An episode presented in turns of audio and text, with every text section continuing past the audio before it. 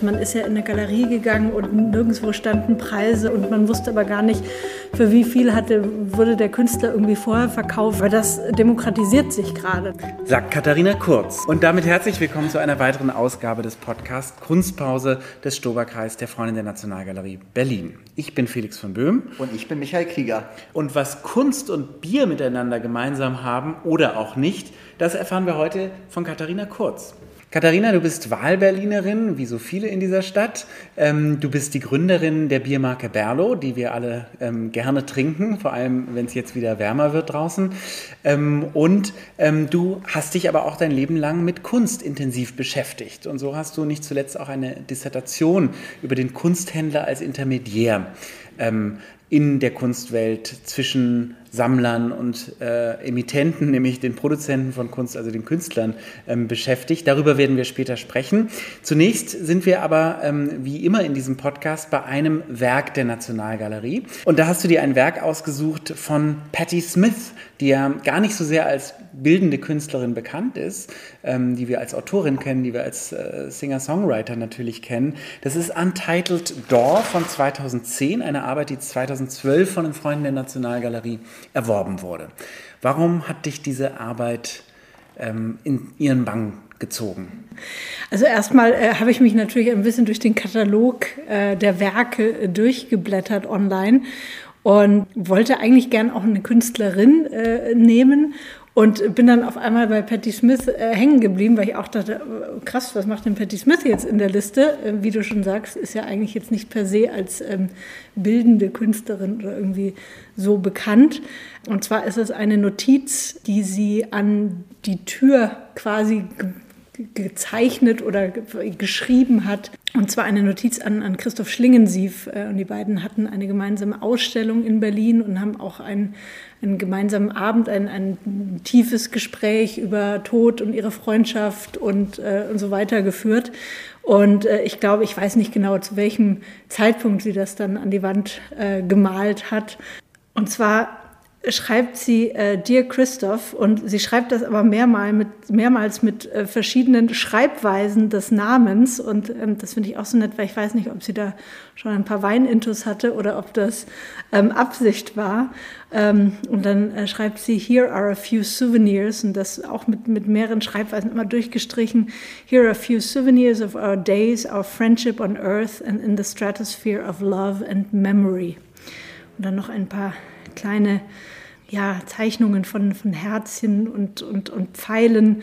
Und äh, das ist ja tatsächlich auch äh, in dem, in seinem Todesjahr. Todesjahr, zwei Monate vorher. Er ist am 21. August gestorben in Berlin und am 24. Juni, weil die Arbeit ist sogar datiert, steht sogar drauf, auch der 24. Juni oder der 27. Juni, so genau, glaube ich, kann man sich identifizieren, also knapp zwei Monate vor seinem Tod eine ganz krasse Koinzidenz, würde man sagen. Ja, das stimmt. Ja, oder vielleicht auch schon eine gewisse Vorahnung, das weiß man nicht zu dem Zeitpunkt. Also es scheint ja an der Tür gewesen zu sein, weil es heißt ja Untitled Door. Ähm, war wahrscheinlich gar nicht dafür gedacht, dass das irgendwie ähm, nochmal äh, konserviert und irgendwo anders hingetragen wird. Also es war wirklich, glaube ich, ein Ausdruck der, der Freundschaft und des Abends. Und ähm, ja, ich finde es irgendwie sehr bewegend und schön, dass das jetzt... Äh, in dieser Sammlung dann auch ist. Eine extrem persönliche Arbeit und ähm, das hat dann eigentlich auch schon fast ein ganz bisschen was mit dem Thema deiner Dissertation zu tun, denn du hast den Versuch unternommen, dich aus der Marketingperspektive mit der Kunst zu beschäftigen und mit der Frage, was Kunst eigentlich ist. Ähm, du hast da eine ganz eigene wissenschaftliche Perspektive zu ähm, gewählt, ähm, eben den Blick des, der, der Marketing, der Vertriebskanäle und stellst ins Zentrum den Kunsthändler als Intermediär, wie du es bezeichnest, ähm, wie du es auch wissenschaftlich korrekt bezeichnest, nämlich Intermediär zwischen den Produzenten von Kunst, den Künstlerinnen und äh, den Sammlern. Ähm, was, war, was hat dich geritten? Warum wolltest du diese Arbeit schreiben? Warum ja, zu diesem Thema? Das ist tatsächlich ganz lustig, vor allem wenn ich jetzt so im, ähm, in der Retrospektive darüber äh, spreche. Ähm, weil, also ich habe ich hab bei BWL studiert, habe nach dem Studium ähm, für ein großes Medienunternehmen äh, gearbeitet und habe dann nebenbei versucht zu promovieren und das hat nicht so ganz geklappt, weil ich war damals in Paris und ähm, habe viel gearbeitet und habe dann nebenbei auch die Stadt äh, genossen und ähm, äh, dachte, also, also, wollte das zumindest versuchen, das nebenbei zu machen ähm, und dachte, okay, äh, dann brauche ich ein Thema, was mich wirklich auch persönlich noch fasziniert und was mich motiviert, mich abends und am Wochenende irgendwie noch hinzusetzen. Ähm, weil wenn ich jetzt irgendwas nehme, was irgendwie mit meinem Job zu tun hat, dann scheitere ich daran. und ähm, so kam ich eigentlich auf, auf das Thema Kunst und Kunstmarkt, ähm, was mich also noch nicht mein ganzes Leben lang, aber so seit, ich würde sagen, ähm, so ja, eigentlich erst so kurz nach dem Studium eigentlich begleitet, wo ich angefangen habe, mich für zeitgenössische Kunst zu interessieren. Und äh, ich diese Marktmechanismen eben auch wahnsinnig spannend und undurchsichtig und besonders vor allem fand. Und äh, das habe ich dann meinem Professor damals dann so das erste Mal gepitcht und habe gesagt, ich würde gerne über den, über den Kunstmarkt schreiben. Und das fand er auch ähm, super interessant. Und so kam das. Ähm, und sagen wir es mal so, das Nebenbei, also zwar hat mich das Thema wahnsinnig fasziniert, aber das Nebenbei promovieren hat nicht so ganz geklappt. Also ich habe dann noch mal eine kleine Auszeit wirklich äh, genommen und habe mich komplett darauf konzentriert. Und ähm, naja, und nach der Kunst kam eben dann das Bier. Und deswegen ist es so, im, im, äh, also wenn man zurückblickt, immer ganz lustig, so von Medien äh, über die Kunst äh, zum Bier. Ähm, aber es war eine ganz äh, tolle, spannende Zeit, diese Arbeit zu schreiben. Bleiben wir doch mal direkt bei dem Unterschied zwischen Bier und Kunst. Also ähm, du, du, beschäftigst dich ja als Unternehmerin mit der Distribution eines ganz klaren Produkts, das du in unterschiedlicher Weise gebrandet hast. Ihr habt verschiedene Produkte in der Palette. Wie ist das mit der Kunst? Das ist ja ein bisschen anders in der Distribution. Das, das Schwierigste an diesem Markt ist natürlich, oder das, das Besondere daran ist ja wirklich das Vorhandensein von maximaler Unsicherheit ähm, weil eben äh, alle, also früher, wenn man jetzt irgendwie sich die alten Meister anguckt, dann hat man ja nach klaren Qualitätskriterien irgendwie Werke beurteilt, sei das jetzt Farbgebung, Pinselstrich, Lichteinfall, was weiß ich. Ähm, und das gibt das ja seit, ähm, ja, ich sage mal 100 Jahren nicht mehr wirklich, wo alles eigentlich so ein bisschen aufgelöst wurde und es keine klaren Definitionen mehr gibt. Das heißt, ähm, das ist, glaube ich, das, das wahnsinnig Schwierige, vor allem für die Käufer von Kunst, ja, dass sie eigentlich nicht Schwierigkeiten haben äh, zu beurteilen, was ist denn gute Kunst und äh, da eben nach, nach Ankern suchen, die eben diese Unsicherheit reduzieren. Und das ist eben so eine der, der Hauptthesen, dass diese Anker natürlich Galeristen oder Galeristinnen sind, die quasi diese Künstler vorauswählen und äh, in Hinblick auf ihr jetziges Schaffen, aber eben auch in Hinblick auf ihr zukünftiges Potenzial beurteilen. Äh, und ich glaube, das äh, macht diesen Markt äh, so wahnsinnig spannend, dass es aber auch nicht nur diesen, diesen Kunsthändler als Intermediär mittlerweile gibt, sondern ganz andere Akteure noch, die die Reputation eines Künstlers beeinflussen als, als großen Machtfaktor und eben auch diese Unsicherheit weiter, also reduzieren und Konsumenten, Käufern signalisieren, das ist gut, das solltest du kaufen. Ja, du hast schon einen Begriff angesprochen, über den ich auf jeden Fall gestolpert bin, als ich deine Arbeit gelesen habe, nämlich den der Macht. Dass es da so ein Machtgefüge unterschiedlicher Akteure gibt. Jetzt hast du selbst schon gesagt, es gibt weit mehr als, als nur den Künstler und den Käufer, Schrägstrich oder Galeristen, wenn man den noch sieht, sondern da sind noch viele mit dabei. Du hast ja auch eine ganze Reihe von vielen Leuten interviewt. Hat sich für dich bei der, bei der reinen empirischen Arbeit an der Dissertation so eine ganz klare Sichtweise entwickelt, dass du sagst, du könntest jetzt genau sagen, so sind die einzelnen Rollen verteilt oder ist das eigentlich, so wie du es auch schon angedeutet hast, etwas undurchsichtig? Ich glaube, ähm, ja, also, boah, schwierige Frage. ich glaube, es ist immer noch relativ undurchsichtig und es ist auch noch mal sehr im Wandel. Also ich habe äh, die Arbeit ja auch so 2000 12, 13 ungefähr geschrieben, wenn man sich da jetzt auch nochmal anguckt, ähm, wie viel sich da auch verschoben hat, wie viel sich auch nochmal durch Digitalisierung verschoben hat. Thema Transparenz. Genau. Also in deiner Arbeit ja. sprichst du noch von einem relativ untransparenten Richtig. Markt. Johann König macht ihn immer transparenter und andere folgen ihm. Genau, dann gibt es andere wie Artsy-Plattformen, die eben, weil das war ja immer, dass man ist ja in eine Galerie gegangen und nirgendwo standen Preise und dann hat man mal gefragt, könnte ich denn einen Preis mal erfahren und man wusste aber gar nicht, für wie viel hatte, wurde der Künstler irgendwie vorher verkauft. Und dann hat man, äh, konnte man vielleicht auf irgendwelchen Auktionsplattformen für, für viel Geld eben äh, die Infos bekommen. Aber das demokratisiert sich gerade. Ne? Also, Und rüttelt an den Machtgefügen. Genau, ja, ne? ja. Ähm, also das heißt, äh, das finde ich total spannend, ähm, was sich da gerade tut, dass auch einige Galeristen dann direkt auf den Secondary Market im Prinzip ähm, äh, vorpreschen, was die anderen nicht so gerne sehen. Äh, also ich glaube, es gibt viele, die so auch gerne den Status quo dieses Galeristensystems gerne erhalten würden. Aber ich finde das auch ähm, sehr spannend, äh, wie dann wie Künstler auch eben Instagram und Co. Äh, nutzen können, um äh, dort auch nochmal an ganz andere Zielgruppen und potenzielle Sammler ranzutreten. Also ich glaube, das ist gerade sehr im Wandel auf jeden Fall. Zur, ähm, äh, du führst natürlich, wie es sich für eine gute wissenschaftliche Arbeit äh, gehört, ähm, unterschiedliche Klassifizierungsversuche heran.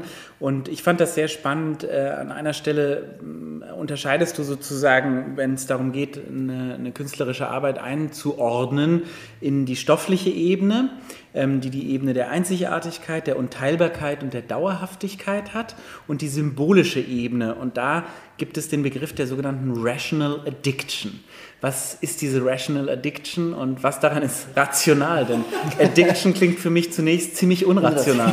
Es gibt zum Beispiel beim Bier nicht die Rational Addiction. Das ist so ziemlich der, das Gegenteil davon.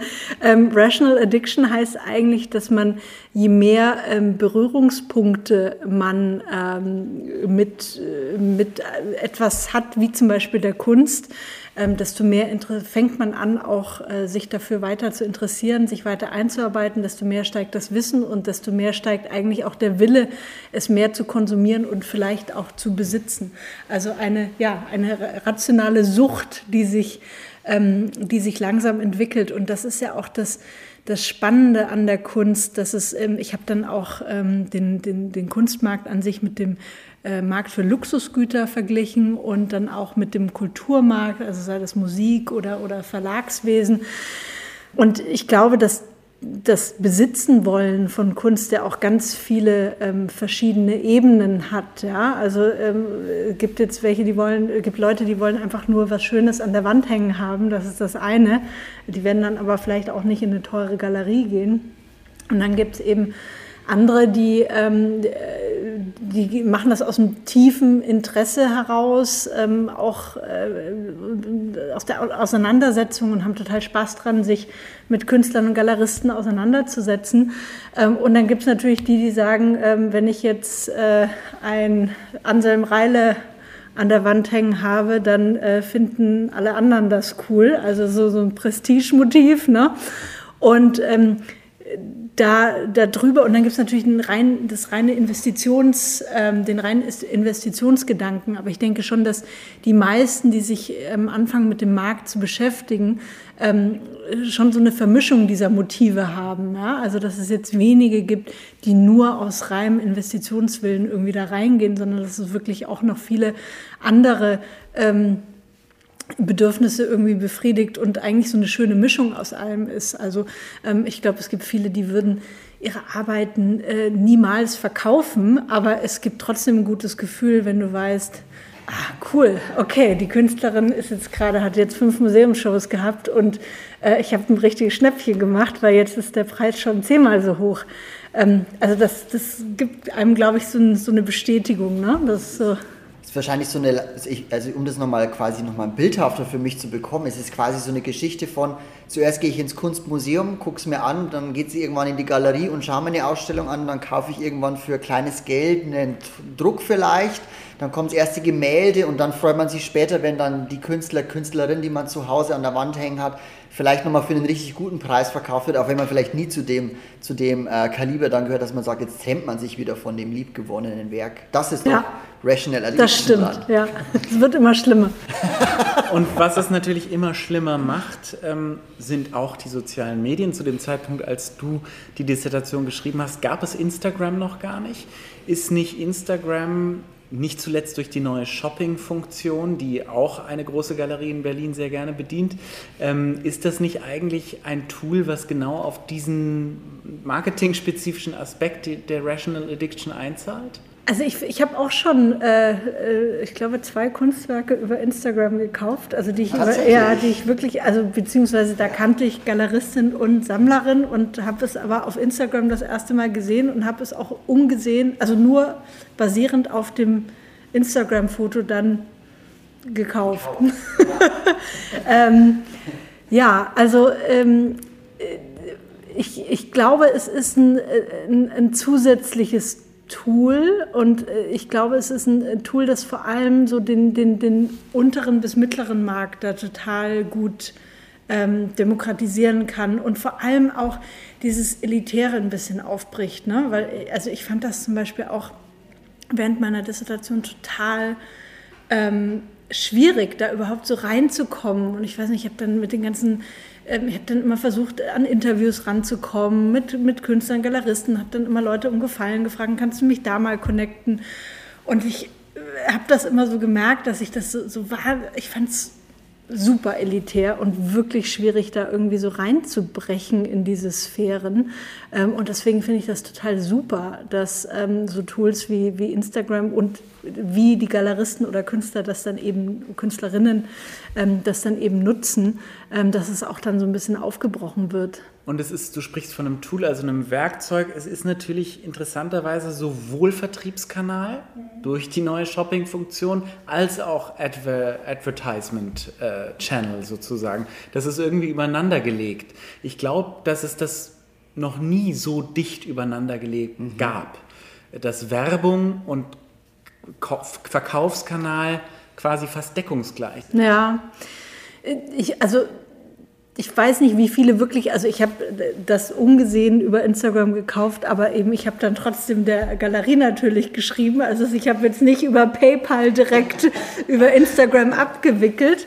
Ähm, äh, deswegen, äh, da, da, bin ich mir gerade noch unsicher, inwieweit wirklich Leute nur mit einem Klick dann, dann kaufen werden. Wobei auf Artsy passiert das ja auch schon. Das ist bereits möglich. Ja, ja. Ähm, Die, vielleicht noch eine andere, eine andere Sichtweise drauf. Du hast ja den zweiten Begriff, auf den ich auch noch eingehen wollte, hast du vorhin auch schon genannt, nämlich den der Reputation. Mhm. Genau der umgekehrte Fall wenn man heute als Künstler, Künstlerin ernst genommen werden möchte, muss man dann eigentlich auf diesen Plattformen, also Insta jetzt insbesondere, vertreten sein? Ich glaube, wenn du schon eine sehr, sehr hohe Reputation hast, äh, musst du es nicht unbedingt. Ähm, ich glaube, äh, dass das für junge Künstler schon ähm, wichtig ist und ähm, vor allem eben auch, und das ist ja das wirklich das das, das, Mächtige daran, dass du eben so viele neue Leute auch damit erreichen kannst. Also dass du nicht nur in dem elitären Kreis aus denselben Sammlern immer ähm, dich bewegst, sondern dass du es auch schaffst, äh, wenn du dann irgendwann mal eine Ausstellung oder eine Museumsshow hast, äh, dass da wirklich dann die ganz viele neue Fans im Prinzip dran, also reinströmen. Deswegen glaube ich schon, dass man das sehr gut nutzen sollte. Genau, ich, ich kenne mich tatsächlich auch Berliner GaleristInnen, die über Insta neue Talente suchen. Also die gucken, sind da junge Künstler unter bestimmten Hashtags natürlich dann unterwegs und ja. da haben es manche auch schon zu Solo-Shows. Hatten wir auch schon in unserem Podcast. Ja, Der Robert stimmt. Grunberg ist ja. da auch sehr aktiv am Gucken. Und ähm, absolut. Ja, stimmt, als Scouting. Scouting. Genau, genau, ja. ja. Gleichzeitig schließt das nochmal die Frage an, um auf deine Dissertation zurückzukommen was eigentlich dann mit dem Intermediär des Galeristen gerade passiert. Also besteht nicht die Möglichkeit, dass Galeristen irgendwann überflüssig sind, zumindest für erfolgreiche Künstlerinnen? Oder glaubst du, es braucht diesen Intermediär weiterhin? Ich glaube, es braucht äh, trotzdem noch diese Validierung äh, im Markt. Aber ich glaube, dass Galeristinnen, danke, du hast so gut gegendert, ich habe mich gerade, ich muss mich auch immer, äh, ähm, habe ich vorhin nicht gemacht, ähm, äh, einfach umstellen müssen und dieses Oldschool äh, White Cube, ich habe nur diese Galerie und äh, hier finden meine Verkäufe statt und äh, ich gehe auf Messen. Ähm, ich glaube, dass sich vor allem junge, aufstrebende Galeristinnen da äh, umstellen müssen. Und ähm, ich denke aber schon, dass, äh, und da gibt es ja auch tolle Beispiele hier in Berlin, äh, ähm, die wirklich neue, ähm, neue Formen und, und Arten einfach ausprobieren. An wen denkst du? Ähm, ach, ich denke an, an äh, Tanja Wagner, an die, die äh, an Johanna und Anne von Office Impart. Ähm, Johann haben wir schon äh, natürlich, der wird natürlich immer genannt, macht ja auch viele tolle Sachen. Und ähm, ja, ich glaube, ähm, dass man sich da einfach anpassen muss äh, und, und, und vor allem mit der Zeit gehen muss und äh, dass aber gleichzeitig diese Validierung, die wird weiterhin nötig sein ähm, von verschiedenen Seiten. Ähm, ich glaube nicht, dass du nur allein durch Inst ja, ne, äh, in, zum irgendeinem Zeitpunkt brauchst du die Validierung, glaube ich. Ist die Kunstwelt für dich als Bierproduzentin ein attraktiver Abnehmermarkt? Gab es da, da schon Fälle, wo ihr als Berlo auch kooperiert habt? Ja, also ähm, das habe ich natürlich dann so, ähm, nachdem Berlo wirklich nach der Dissertation startete, ähm, habe ich natürlich diese Leidenschaft für, für die Kunstwelt auch mitgenommen. Das heißt, wir haben ganz am Anfang dann viel ähm, mit den Galerien kooperiert für die ganzen ähm, Openings und haben da eben ein bisschen Bier hingestellt. Und so kam, glaube ich, auch das Bier in, in gute Hände. Und äh, ihr wisst ja, da kommen ja immer viele Leute, die durstig sind und erstmal umsonst irgendwas trinken wollen. Und danach wird irgendwie ein bisschen Kunst geguckt. Und ähm, wir haben auch schon äh, ganz tolle ähm, äh, Kunsteditionen gemacht ähm, von unserem Bier. Ähm, das hat äh, richtig Spaß gemacht bisher.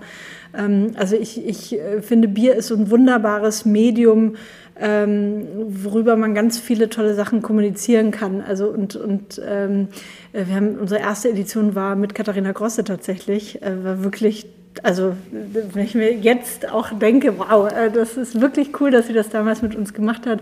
2016 war das.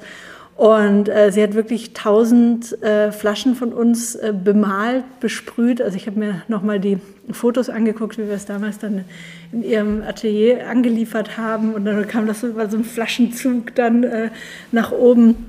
Und äh, ja, die, also es waren wirklich tausende Unikate und äh, die haben wir dann ähm, äh, gemeinsam, also mit der Galerie auch äh, zusammen verkauft, ähm, 25 Euro pro Stück. Äh, man konnte auch die ganzen Kisten, bemalte Kisten kaufen und wir haben den kompletten Erlös gespendet an, äh, an eine Organisation, die Katharina auch sehr unterstützt, ähm, an äh, Wir machen das und das war echt super. Und dann haben wir noch ähm, zwei andere mit Carsten Nikolai haben wir auch eine schöne Edition, ein Yuzu-Bier gemacht. Also da ging es nicht nur um die Gestaltung des Etiketts oder der Flasche, sondern da hat Carsten auch die Idee für äh, das Rezept äh, mitgebracht. Und äh, das letzte war dann äh, zusammen mit Emeka Ogbo äh, letztes Jahr. Ähm, und da sind wir noch mal einen Schritt weiter gegangen da war eigentlich das ganze Bier äh, das Kunstwerk. Ähm, und zwar war das äh, Teil der Ausstellung von, von Kaspar König äh, letztes Jahr in, in der Galerie König. Und ähm, das Bier also hieß äh, Things Fall Apart und ähm, das, das äh, Rezept, die Idee und das Etikett basierte auf äh, dem Bild äh, Das Floß der Medusa von, von Jericho, äh, das im Louvre hängt. Und das ja eigentlich eine äh, Story von Kolonialismus äh, ist äh, dann auch Kannibalismus auf diesem Floß, dass dann die letzten Überlebenden im Prinzip ähm, äh, da übers Meer äh, treibt und Emeka kommt aus Nigeria. Ähm, also wir haben da ganz viel konzeptionell auch zusammen am Bierrezept gearbeitet und das finde ich total abgefahren. Das macht richtig Spaß. Also da verdient man kein Geld mit, aber es ist irgendwie total cool. Ganz toll. Ähm, du sammelst auch selber. Du hast es schon gesagt, zweimal warst du auf Instagram äh, äh, sündig. Ähm, äh, in deiner Dissertation äh, dankst du auch ein paar Künstlern. Dürfen wir erfragen, was du, wen du sammelst? Irgendwie äh, zieht es mich immer so zu zwei Gattungen.